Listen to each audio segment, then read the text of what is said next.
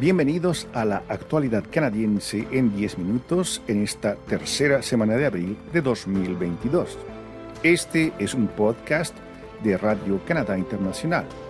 Desde Montreal le saluda Rufo Valencia. Estos los titulares de la semana. Tropas canadienses serán enviadas a Polonia en misión humanitaria las reservas de vacunas contra el COVID-19 en Canadá empiezan a expirar. El Banco Central de Canadá aumenta su tasa de interés al 1%. El Papa visitará Canadá para reunirse con supervivientes de las escuelas residenciales para niños indígenas. Ante posibles sanciones, la petrolera china Sinopec podría retirarse de Canadá. Miembros del ejército canadiense serán desplegados en Polonia en el marco de una misión humanitaria para ayudar a los refugiados ucranianos que han huido de la invasión rusa. Durante un anuncio hecho este jueves en la base militar en Trenton, en la provincia de Ontario, la ministra de Defensa, Anita Nand, dijo que la misión ayudará a asegurar que los ucranianos que huyen de la guerra reciban el mejor apoyo posible. Anand autorizó la incorporación de hasta 150 efectivos a la misión, pero de momento solo se desplegarán unos 100. Los militares ayudarán a procesar a los refugiados y prestarán servicios de apoyo médico. La mayoría de las tropas provendrán de Edmonton en la provincia de Alberta y Kingston en la provincia de Ontario, y serán enviadas a Polonia desde la base de Trenton en los próximos días, dijo Anand. Esta misión es la respuesta de Canadá a una petición del gobierno polaco que intenta hacer frente a una gran afluencia de ucranianos que huyen de la guerra. Cerca de cinco millones de ucranianos han huido a los países vecinos desde que comenzó la invasión rusa el 24 de febrero. De este número, más de la mitad casi 3 millones han huido a Polonia. Esta es Radio Canadá Internacional.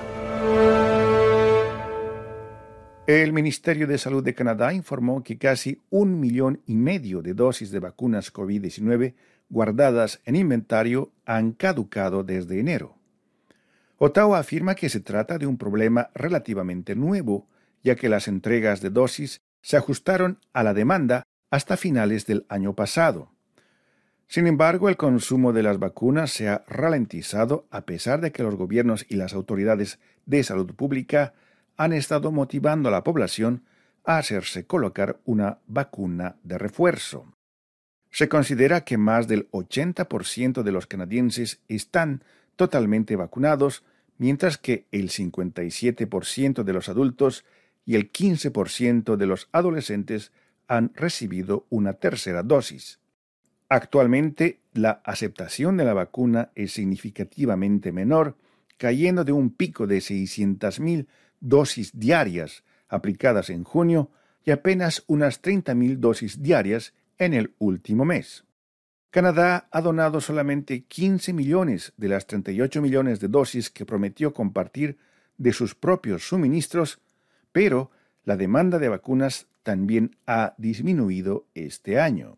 La Alianza de Reparto de Vacunas COVAX, que distribuye la mayoría de las donaciones, ha disminuido sus pedidos en las últimas semanas, ya que los suministros superan la capacidad de los países para hacer llegar esas dosis a los brazos de la población. Canadá tiene actualmente 18 millones de dosis en su Reserva Nacional y la gran mayoría de esas vacunas expirará en los próximos cuatro meses. Está escuchando La Actualidad Canadiense, un podcast de Radio Canadá Internacional. El Banco Central de Canadá decidió incrementar este miércoles su tasa de interés de referencia en medio punto porcentual para situarlo en el 1%, en su más reciente medida para frenar la elevada inflación.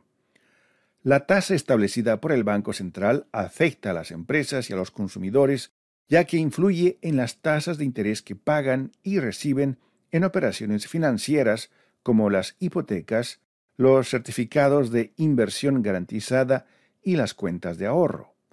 La principal institución financiera en Canadá recortó su tasa de interés hasta apenas algo más del 0% en marzo de 2020, cuando empezó la pandemia.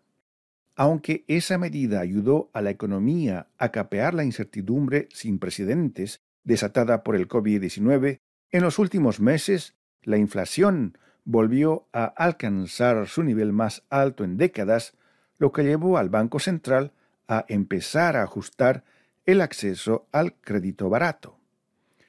Los economistas esperaban la medida y con la inflación acercándose ya al 6%, se espera que vaya en aumento al menos hasta que la tasa del Banco Central aumente al 2% y posiblemente aún más. Esta es Radio Canadá Internacional. Se espera que el Papa Francisco visite al menos tres ciudades durante un viaje a Canadá programado para finales de julio de este año. Fuentes involucradas en la planificación del viaje indicaron que el Papa probablemente hará paradas en Edmonton, en la ciudad de Quebec y en Iqaluit, la capital del territorio de Nunavut, en un viaje que se prevé que durará cuatro días. El difusor público canadiense CBC no identifica a las fuentes confidenciales porque no están autorizadas a hablar públicamente. El Papa Francisco anunció inicialmente esa visita durante sus reuniones en el Vaticano con delegados indígenas de Canadá llevadas a cabo a principios de abril. En esta ocasión, el Papa ofreció una disculpa inicial por las acciones de miembros individuales de la Iglesia Católica Romana en las escuelas residenciales de Canadá. Los delegados indígenas, inuit y metí, que viajaron a Roma, esperan que el Papa Francisco ofrezca en suelo canadiense una disculpa plena por el papel de la Iglesia en la administración de las escuelas residenciales para niños indígenas, lo que cumpliría con un llamado clave de la Comisión de la Verdad y la Reconciliación.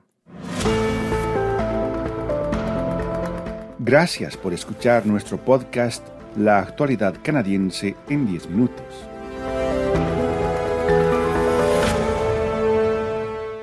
El principal productor de petróleo y gas en alta mar de China, la China National Offshore Oil Corporation, CNOOC por sus siglas en inglés, se está preparando para abandonar sus operaciones en Canadá, Gran Bretaña y Estados Unidos debido a la preocupación en Beijing de que los activos del gigante petrolero chino puedan ser blanco de sanciones por parte de países occidentales, dijeron fuentes de la industria a Reuters. Los lazos entre China y un grupo de países occidentales se han tensado durante mucho tiempo por cuestiones comerciales y de derechos humanos. Esa tensión ha aumentado tras la invasión rusa de Ucrania, un acto que China se ha negado a condenar. Estados Unidos dijo la semana pasada que China podría sufrir las consecuencias si ayudaba a Rusia a evadir las sanciones que incluyen medidas financieras que restringen el acceso de Rusia a las divisas y complican el procesamiento de los pagos internacionales. La SINOC ha puesto en marcha una revisión global de su cartera antes de su prevista cotización en la Bolsa de Shanghai a finales de este mes, con el objetivo principal de obtener financiamiento alternativo tras la exclusión de la cotización de sus acciones en Estados Unidos el pasado mes de octubre, según las fuentes. Sus principales proyectos en Canadá se encuentran en las arenas bituminosas de Long Lake y Hanging Stone en la provincia de Alberta. Aquí llegamos al final de la actualidad canadiense en 10 minutos, un podcast semanal de Radio Canadá Internacional. Desde Montreal, Canadá, Rufo Valencia les agradece por su atención y será hasta la próxima semana.